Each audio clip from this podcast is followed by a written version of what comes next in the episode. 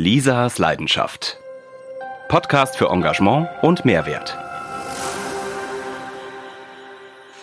Hallo, ich bin Lisa Boje, Begründerin der Hotelharmonisierung, die ich zusammen mit meiner Partnerin Marina Hobi ins Leben gerufen habe. In diesem Expertenblog für Hoteliers, Gastronomen und serviceorientierte Unternehmer erhalten Sie Tipps, Inspirationen und exquisites Know-how darüber, wie Sie die Gastgeberlandschaft positiv beeinflussen. Und zwar mit Methoden und Denkanstößen, die über das übliche kaufmännisch wie marketingtechnische hinausgehen. Denn echtes Engagement und Mehrwert für Ihren Betrieb ist eine Frage von authentischem Vorleben und motivierendem Andersdenken.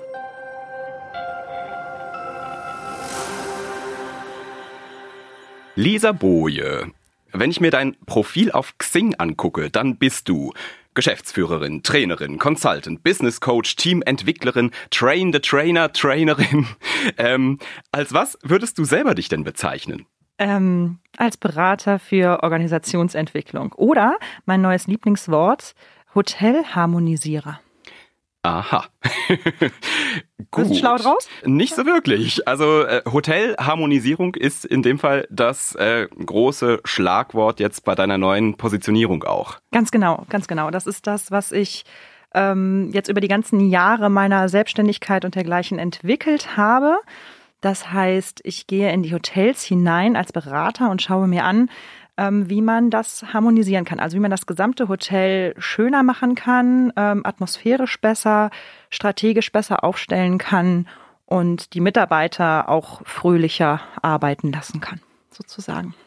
Und du machst das auch nicht alleine, sondern mit der Marina zusammen. Wie sieht denn da eure Arbeitsteilung aus? Genau. Marina Hobi ist meine Partnerin, mit der ich schon seit sehr langer Zeit geschäftlich zusammenarbeite. Wir sind in der Gastronomie relativ lange unterwegs und sie ist sozusagen die Frau fürs Schöne. Sie guckt sich an, wenn sie in einen Raum kommt, wie ist der gestaltet, ähm, wo gibt es noch Optimierungsmöglichkeiten, ist der cozy, ist der gemütlich, braucht es da vielleicht ein Bild, eine Pflanze, ein anderes Licht, wie wird der, wie wird der Gast begrüßt, wenn wir jetzt mal ins Hotel gehen, ist die Rezeption entsprechend gestaltet, sind die die Materialien, die vom Hotel ausgelegt werden, schön? Ist das Dankeskärtchen nett geschrieben? Sind die Blumen gut arrangiert? All solche Dinge schaut sie sich gut an und hat da ein unglaubliches Feeling für, auch die Innenarchitektur und äh, die Einrichtung. Genau, das, das macht sie quasi. Das macht Marina. Und genau. wofür bist du verantwortlich? Ich habe den meisten Blick auf die Menschen gerichtet. Also für mich sind die Menschen, gerade die Mitarbeiter im Hotel, der wichtigste Erfolgsfaktor, weil ein Hotel steht und fällt mit seinen Mitarbeitern. Und wir haben eine große Fluktuation da in dem Bereich. Das heißt, man schaut sich die Mitarbeiter an und überlegt sich, was man denen Gutes tun kann, damit sie noch besser schaffen können im Hotel, damit sie sich noch besser verwirklichen können, ihren Job gut machen können. Ähm, ich schaue mir auch die Mitarbeiter an und schaue, was haben die noch für Potenziale, die vielleicht die Leute noch gar nicht wissen oder das Management noch gar nicht weiß. Da gibt es noch das schöne die schöne Geschichte von Peter. Und ich schaue mir auch strategisch an, was das Hotel vorhat. Also wie die Positionierung von dem Hotel ist. Ist es irgendwo besonders? Hat es etwas Spezielles? Wo sind die Merkmale gegenüber der Konkurrenz? Wie tritt es auf dem Markt marketingtechnisch aus? Gibt es da noch ähm, Optimierungspotenzial? Ich gehe also quasi strategisch vor und schaue da, was man da entwickeln kann. Beim Menschen und bei der Organisation Hotel als Ganzes. Ich würde gerne mal ein bisschen in die Tiefe gehen und was dich persönlich angeht. Und zwar hätte mich interessiert, woher kommt denn dein persönliches Interesse an der Unternehmensentwicklung und insbesondere äh, bei der Entwicklung von Hotels, bei der Hotelharmonisierung. Ah, wunderbar, schön, dass du es in den Mund nimmst. Ja, ganz klassisch habe ich ja nach der Schule die Ausbildung als Hotelkauffrau oder, äh, gemacht und dabei ein Diplom gemacht. Ich durfte so eine besondere Ausbildung von Steigenberger damals machen. Und meine Diplomarbeit ging damals schon vom Titel her Marketingfaktor Personal im Hotelwesen, so war der Titel, genau. Also das heißt, ich habe mir angeschaut, wie wichtig ist es, ähm, dass die Mitarbeiter gefördert werden, dass sie sich gut einsetzen etc., um dann wirklich auch den Unternehmenserfolg maßgeblich zu pushen. Und ich war ein bisschen irritiert, dass das heute mehr denn je, wenn ich mich so in Hotelierszeitschriften und Gastronomie-Blogs und sowas umhöre oder umlese, dass das jetzt ein Thema ist, was nach 20 Jahren, seit über 20 Jahren, muss man wann, sagen. Wann hast du die Diplomarbeit geschrieben? 96 war das. Okay. Ähm, also eben, was seit über 20 Jahren jetzt auf einmal hot thematisiert wird äh, und zum Schlagwort wird, wo ich denke, so ja, da hätte da ein bisschen früher drauf aufstellen können. Und ich habe ja dann auch über die Jahre ähm, Marketing, Organisations- und Strategieentwicklung gemacht, auch für Unternehmen, also nicht nur für Gastronomien oder Hotels, sondern auch für mittelständische und Pharmaunternehmen und habe dabei halt festgestellt, dass die durchschlagenden Erfolge, die ich in meinen Beratungen hatte, immer was mit Menschen zu tun hatten. Da ging es nicht darum, ob ich jetzt die bessere Werbung mache oder die Webseite noch cooler ist oder mein Online-Marketing-Auftritt jetzt fluppt, weil die Keywords jetzt funktionieren, sondern da ging es in maßgeblicher Linie darum, ob der Mensch sich wohlfühlt und ob die Mitarbeiter mit vereint sind und äh, wie sie da Gas geben für das Unternehmen. Und der Peter, den du eben erwähnt hast, das ist äh, so ein Mensch, wo es versteckte Potenziale zu entdecken gab? Ganz genau. Peter ist sozusagen, also Peter ist ein, ein langjähriger, dem Hotel schon seit 15, 20 Jahren treu seiender Mitarbeiter hinter der Rezeption, also quasi der Erstkontakt, wenn du als Gast äh, das Hotel betrittst der natürlich alles über die Gäste weiß und souverän ist und die Wünsche kennt und einfach, ach, der ist der beste Türöffner schlechthin. Ja? Und Peter geht gerne in seiner Freizeit in den Wald und ähm, steht auf Wildkräuter. Ja? Fängt dann an, irgendwie Wildkräuter zu sammeln und bastelt die in der Küche irgendwie zu einem leckeren Gerichtchen. Das weiß aber keiner.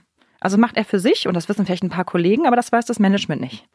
Und jetzt war es für mich natürlich völlig klar, wenn, wenn Peter so ein 1A Wildkräutersammler ist und auch noch weiß, was es in der Umgebung für Möglichkeiten gibt, die zu finden, dann wäre es doch ein super Bof oder äh, ein super Bonuspunkt für das Hotel, wenn man jetzt Wildkräuter aus der Hotelumgebung im eigenen Restaurant anbietet und vielleicht sogar noch weitergeht, weil er ist so ein charmanter Kerl, der Peter, ähm, dass man ihn sogar auch Wildkräuterführungen mit den Gästen machen lässt, die dann später zusammen auf dem Gartensalat halt oder sonst irgendwie in der Küche ähm, präsentiert werden und verköstigt werden. Und das ist natürlich ein USP, also ein Alleinstellungsmerkmal für ein Hotel, das ganz einfach zu machen ist. Und Peter hat sich natürlich mördermäßig gefreut, dass er sein Hobby jetzt im Beruf leben kann. Das heißt, er kommt natürlich jetzt noch engagierter und motivierter ins Unternehmen. Und genau nach solchen Dingen ähm, suche ich dann halt wirklich äh, mit, ja, in den Mitarbeitern und auch im Management selber. Die haben auch noch manche Sachen, die man hervorholen kann und die den Unternehmenserfolg fördern. Ähm, wenn jetzt das Management von so einem Hotel auf dich zukommt, mit welchen Fragestellungen kommen die? Also was sind häufige Probleme oder was sind auf der anderen Seite ihre Zielsetzungen? Ich fange mit den Problemen an. Das erste Problem ist meistens, äh, Frau Boje, wir haben ein Problem in der Kommunikation, beziehungsweise Frau Boje, wir haben ein Problem zwischen den Teams, die können nicht miteinander.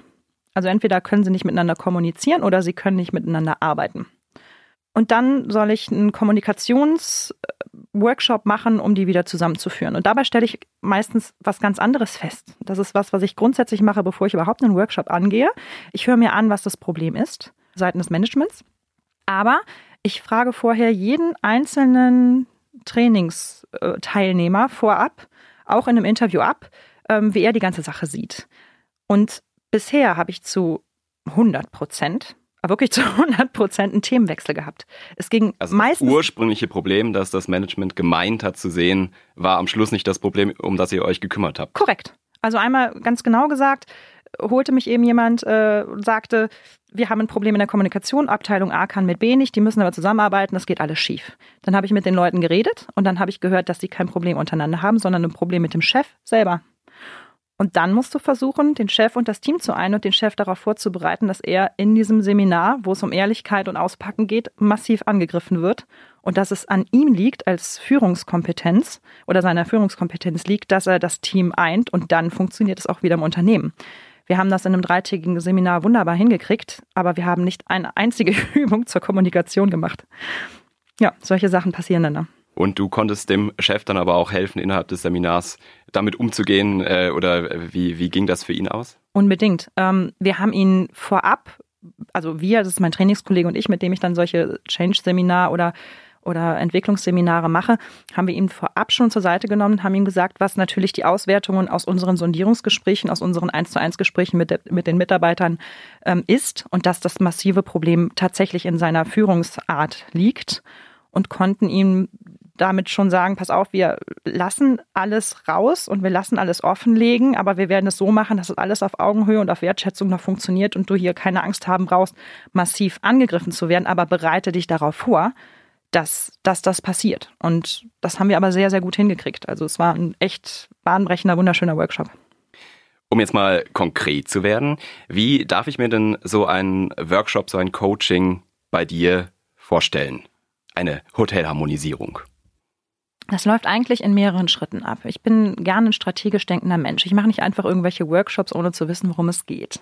Das heißt, man muss erstmal meinen spitzfindigen Fragen sich stellen, ähm, die ich einerseits durch Interviews mit den einzelnen Personen und dem Management führe, aber auch in Form von Kennzahlen, die ich mir natürlich an, anschaue und unbedingt meiner Kollegin Marina Hobi, die ein, zwei Tage sich in dem Hotel einnistet und schaut, wie was wo so ist. Ähm, die Interviews sind ganz wichtig mit den Mitarbeitern, weil wenn man die fragt, äh, direkt in der Küche, hier, wie läuft's bei euch? Was kannst du besser machen, was nicht? Gibt es diese Schweineeimer-Diskussion. Der Schweineeimer steht rechts von der Küche und blockiert immer, wenn man da irgendwie den ganzen Essensreste reintun muss. Wenn man den einfach links vom Eingang stellt, geht auf einmal der ganze Weg einfacher. Es ist aber seit 20 Jahren so und seit 20 Jahren ärgern sich alle und keiner stellt ihn nach links. Das sind so ganz einfachste Mittel, die gleich so eine Organisation im Ablauf verbessern. Und das kriegt man halt nur raus über eins zu eins Gespräche. Also das wäre das Erste. Und dann gibt es aber auch vorab immer, oder nicht immer, aber wenn man nicht gleich eins zu eins Gespräche machen will, gibt es die Online-Befragungen für Mitarbeiter, wo man dann halt wirklich ja, eben wirklich den Menschen die Möglichkeit gibt, sich zu äußern und ganz konkrete Vorschläge zu sagen. Die werden dann von uns ähm, ausgewertet und zu Problemfeldern oder zu Optimierungsfeldern zusammengefasst.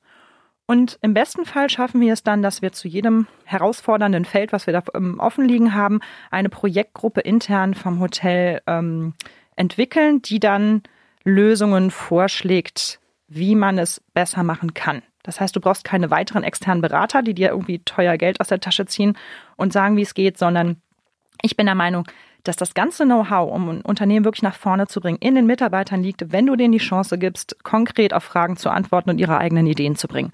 Und das ist das, was wir maßgeblich rausholen.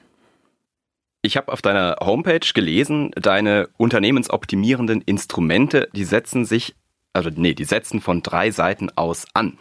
Mhm. Welche sind denn das?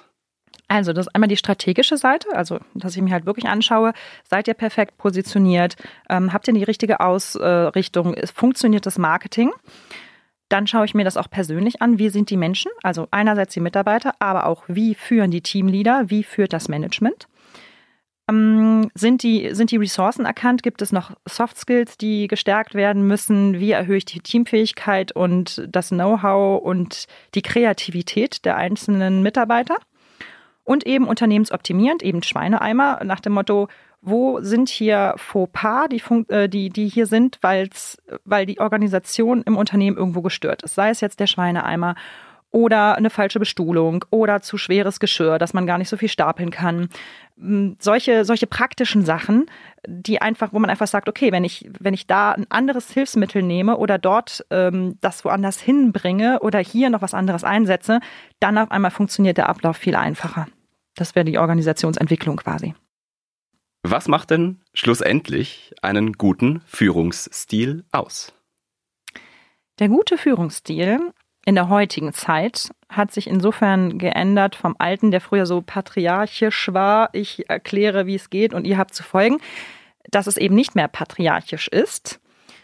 Der gute Führungsstil lässt eine offene Gesprächsatmosphäre und Kultur zu zwischen den Mitarbeitern, aber auch rauf zu jeglicher Hierarchie bis ins Management nach oben. Beim guten Führungsstil geht es darum, dass ich auch als Chef ehrlich und kompetent und transparent auftrete. Also ich verheimliche meinen Mitarbeitern nicht mehr Sachen, weil ich der Chef bin und das darf, sondern ich beruhige sie oder besser noch, ich frage sie auch um Rat, wenn es irgendwo Schwierigkeiten gibt oder ich gebe auch Fehler zu. Oh Gott, oh Gott, ihr lieben Manager da draußen, könnt ihr Fehler zugeben. Man kann aus seinen Fehlern lernen. Man kann, wenn ich einen Fehler als Manager zugebe, es schaffen, die Mitarbeiter so zu motivieren, dass sie einem helfen und dann auch viel mehr gewillt sind, eine Veränderung, die vielleicht schwierig ist, zu tragen, weil sie eben um Rat gefragt worden sind, als dass man einfach sagt, wir machen das jetzt so, weil wir haben hier Schwierigkeiten.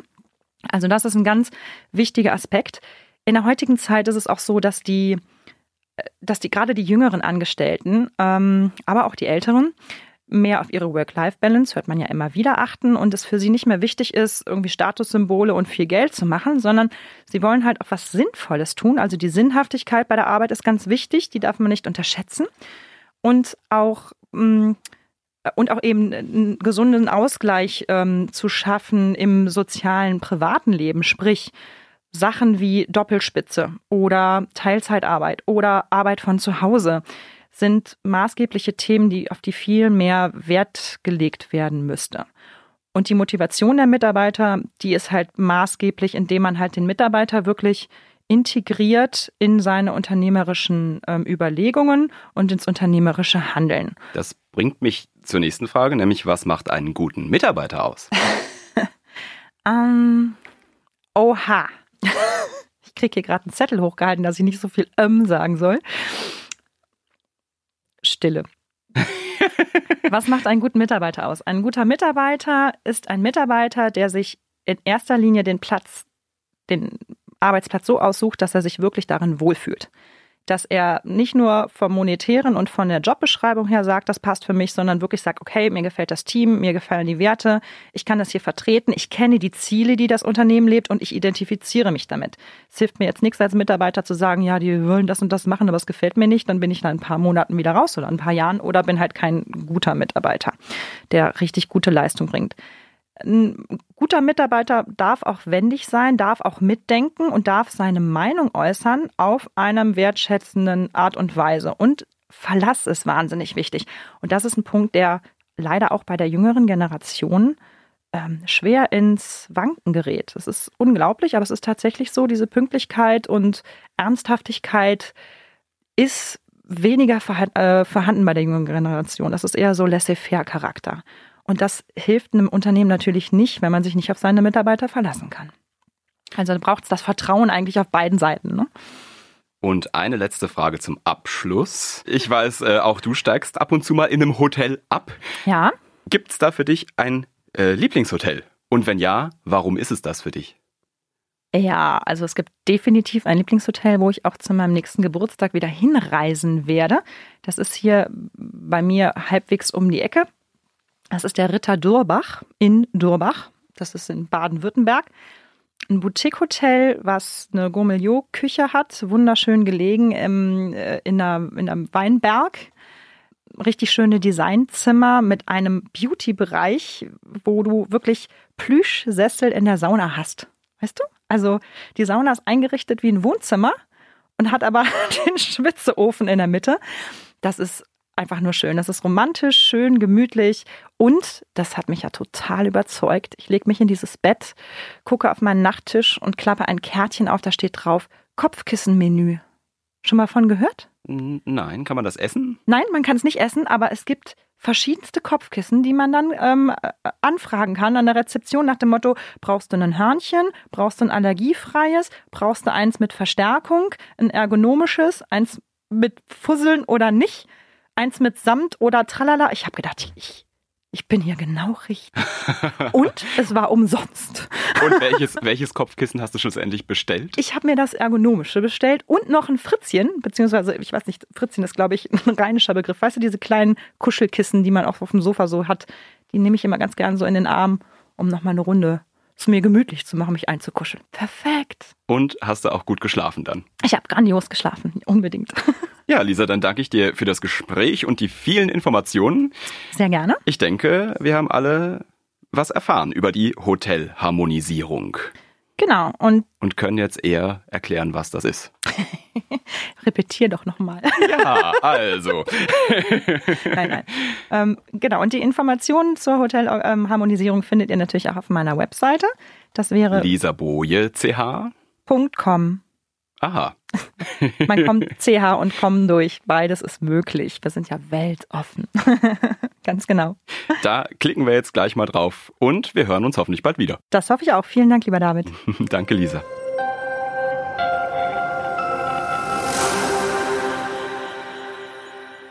Mehr Informationen auf lisaboje.com. Sie sind auf den Geschmack von Hotelharmonisierung gekommen? Dann abonnieren Sie jetzt gleich diesen Podcast, empfehlen Sie mich weiter oder melden Sie sich für ein persönliches 45-minütiges Strategieboje mit mir, in dem ich Ihnen garantiert drei Tipps für Ihren Unternehmenserfolg geben kann. Ganz unverbindlich buchbar unter www.lisaboje.com. Ich freue mich auf Sie und darauf, Sie, Ihre Mitarbeiter wie Ihr Haus glänzen zu lassen. Wir hören uns.